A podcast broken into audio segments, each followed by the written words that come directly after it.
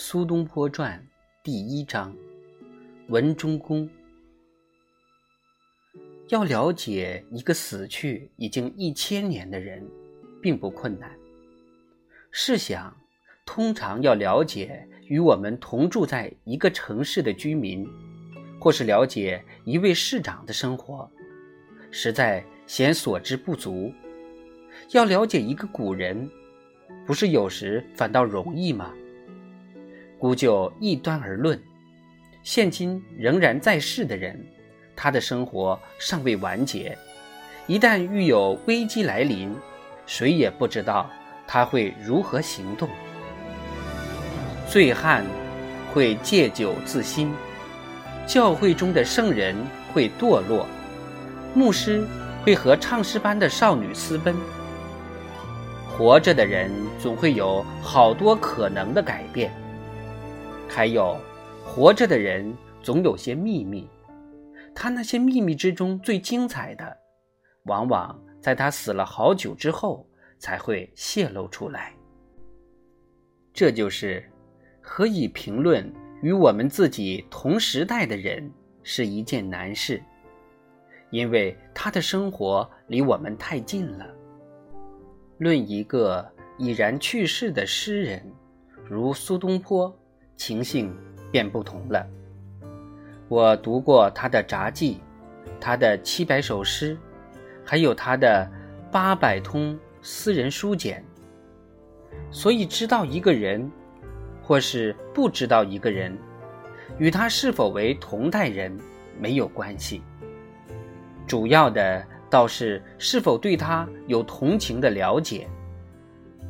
归根结底，我们只能知道。自己真正了解的人，我们只能完全了解我们真正喜爱的人。我认为我完全知道苏东坡，因为我了解他。我了解他，是因为我喜爱他。喜爱哪个诗人，完全是由于哪一种癖好。我想李白更为崇高，而杜甫。更为伟大，在他伟大的诗之清新自然、工巧、悲天悯人的情感方面，更为伟大。但是不必表示什么歉意，恕我直言，我偏爱的诗人是苏东坡。在今天看来，我觉得苏东坡伟大的人格，比中国其他文人的人格更为鲜明突出。在他的生活和作品里显露得越发充分。在我头脑里，苏东坡的意象之特别清楚明显，其理由有二：第一个是由于苏东坡本人心智上才华的卓越，深深印在他写的每一行诗上，正如我所看见的他那两幅墨竹上。那乌黑的墨宝之光，时至今日依然闪耀照人，就犹如他蘸笔挥毫是在顷刻之前一样。这是天地间一大奇迹，在莎士比亚的创作上亦复如此。莎翁诗句的求见，是来自诗人敏感的天性与。开阔豁达的胸襟，至今依然清新如故。纵然有后代学者的钻研考证，我们对莎士比亚的生活所知者仍极稀少。可是，在他去世四百年之后，由于他的作品中感情的力量，我们却知道了他的心灵深处。第二个理由是，苏东坡的生活资料较为完全，远非其他中国诗人可比。有关他漫长的一生中多彩多姿的政治生涯的那些资料，存在各种史料中，也存在他自己浩繁的著作中。他的诗文都计算在内，接近百万言。他的札记，他的遗墨。他的私人书信，在当时把他视为最可敬爱的文人，而写的大量的闲话漫谈都流传到现在了。在他去世后百年之内，没有一本传记类的书不曾提到这位诗人的。宋儒都常于写日记，有以司马光、王安石、刘志、曾布为著名。勤奋的传记作者如王明清、邵伯温，由于王安石的国家资本心法引起的纠纷，和一直绵延苏东坡一生的政治风波的扰相不安，作家都保存了那一时代的资料，其中包括对话录，为量甚大。苏东坡并不记日记，他不是记日记那一类型的人。记日记对他恐怕过于失之规律、严正而不自然。但是，他写札记，遇有游山玩水、思想、人物、处所、事件，他都比之于书。有的既有日期，有的不记日期，而别人则忙于把他的言行记载下来。爱慕他的人。都把他写的书简、题跋等精心保存。当时以杰出的书法家出名，随时有人恳求墨宝，他习惯上是随时题诗，或是书写杂感评论。酒饭之后，都随手赠与友人。此等小简偶记，人皆珍藏，传之子孙后代。有时也以高价卖出。这些偶记题跋中，往往有苏东坡精妙之作。如今所保存者，他的书简约有八百通，有名的墨迹题跋约六百件。实际上，是由于苏东坡受到广泛的喜爱，后来才有搜集别的名人书札题跋文字。印行的史上，如黄山谷便是其一。当年成都有一位收藏家，在苏东坡去世之后，立即开始搜集苏东坡的墨迹书简等，刻之于石，拓下拓片出卖，供人做临摹书法之用。有一次，苏东坡因对时事有感而作的诗。立刻有人抄写流传，境内多少文人争相背诵。苏东坡虽然发乎纯良真挚之情，但内容是对政策表示异议。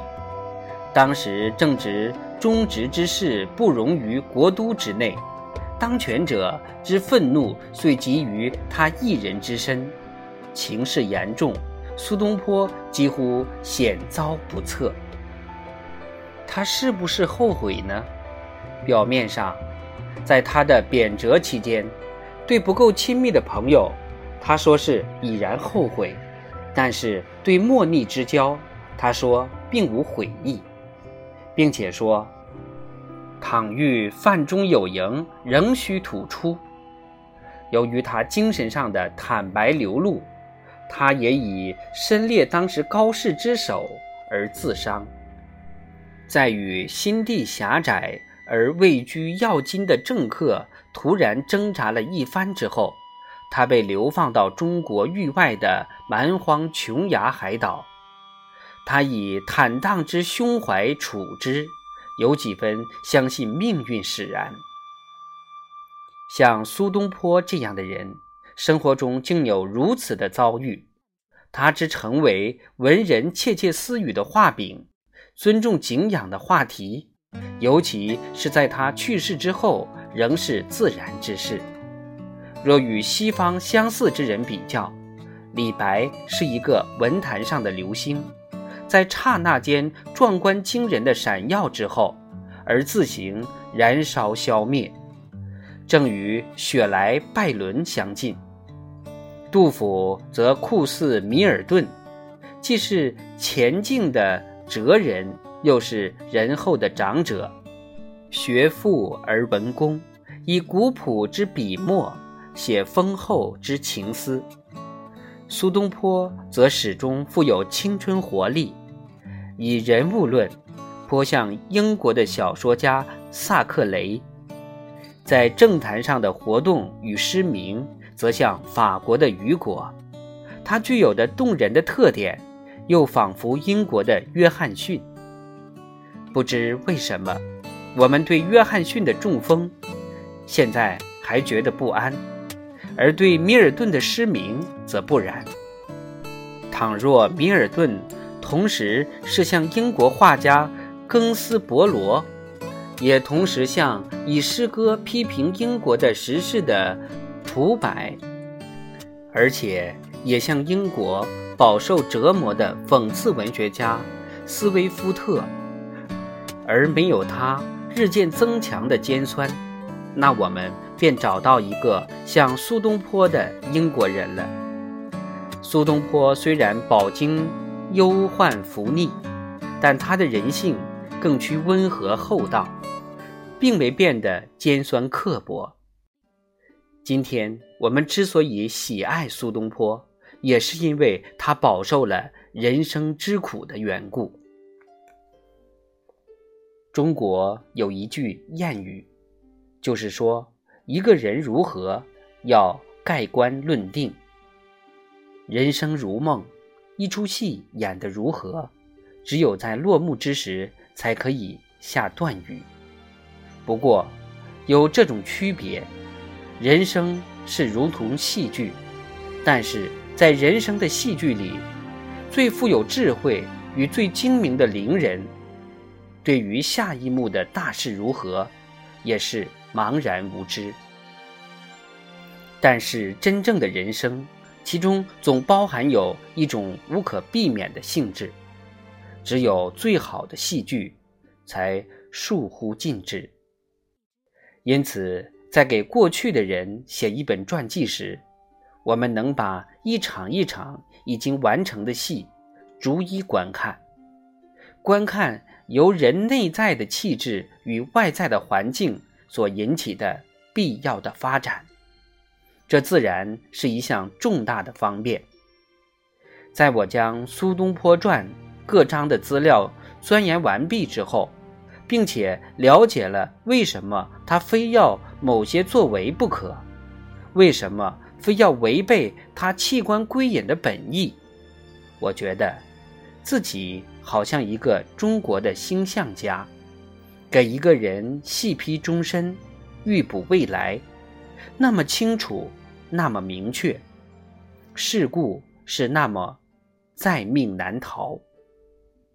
中国的星象家能把一个人的一生逐年断开，细批流年，把一生每年的推算写在一个折子上，当然卦金。要远高出通常的卜卦，但是传记家的马后客却总比星象家的马前客可靠。今天，我们能够洞悉苏东坡穷达多变的一生，看出来那同样的无可避免的情形，但是断然无疑的是，他一生各阶段的凶吉祸福的事故。不管过错是否在他的星宿命运，的确是发生了，应验了。苏东坡生于宋仁宗景佑三年，也就是一零三六年，于徽宗建中靖国元年，也就是一一零一年逝世，是金人征服北宋的二十五年之前。他是在北宋最好的皇帝仁宗当政年间长大，在一个心地善良但野心勃勃的皇帝神宗在位期间做官，在一个十八岁的呆子哲宗荣登王位之时，遭受贬谪。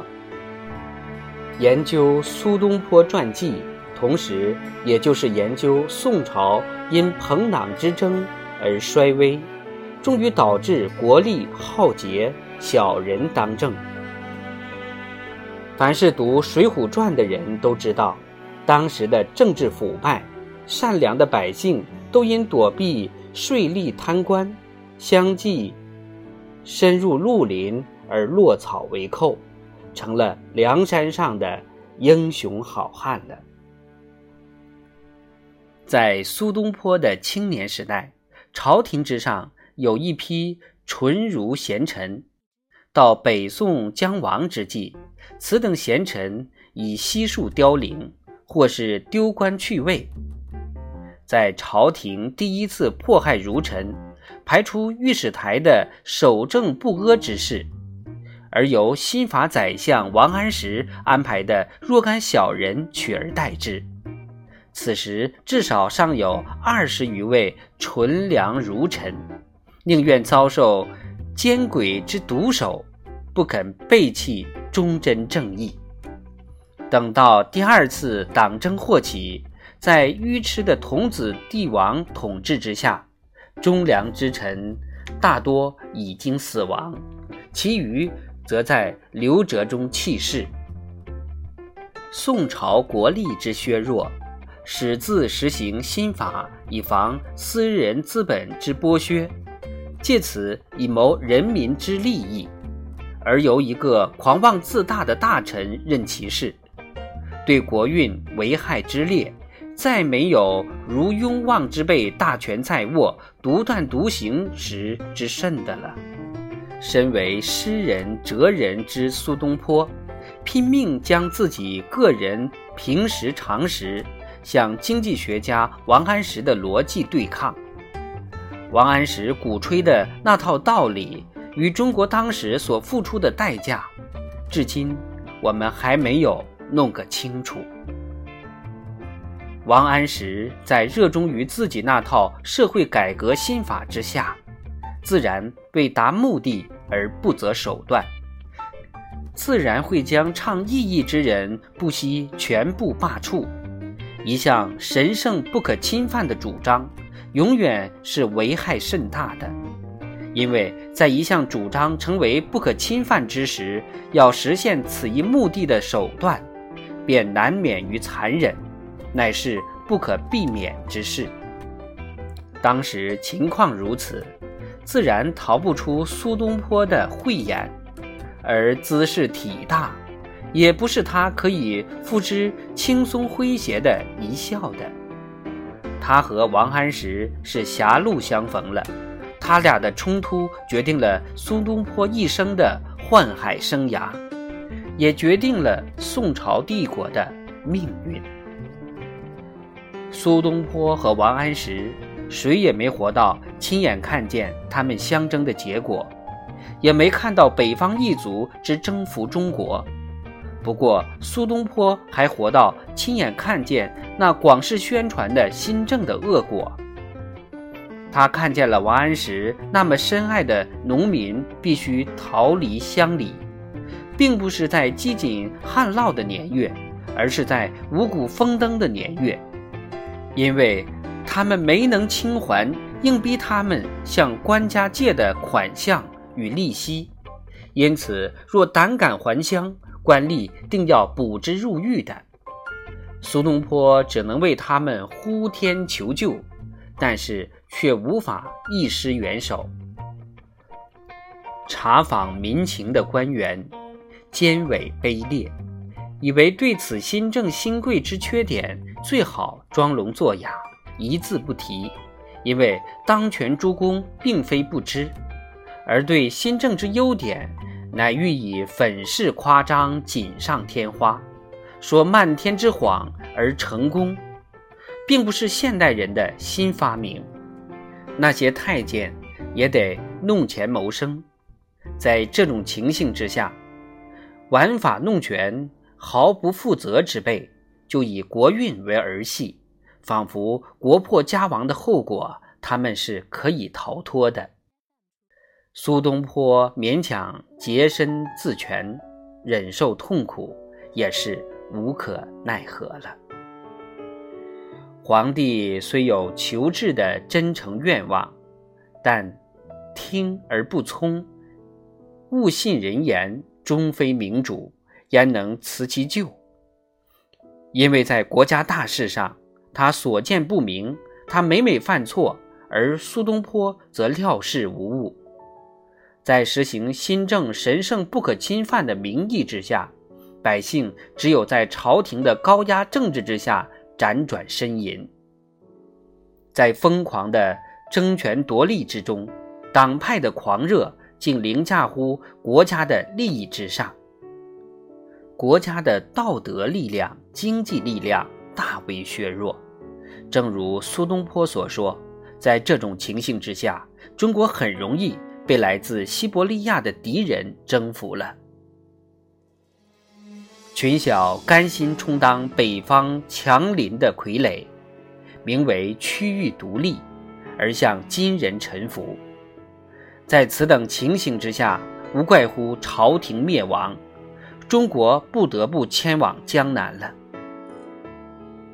宋氏官阙在北方铁蹄之下化为灰烬之后，历史家在一片焦瓦废墟中漫步之时，不禁放目观望，低头沉思，以历史家的眼光、先知者的身份，思索国家百姓遭此劫难的原因。但是。时过境迁，为时已迟了。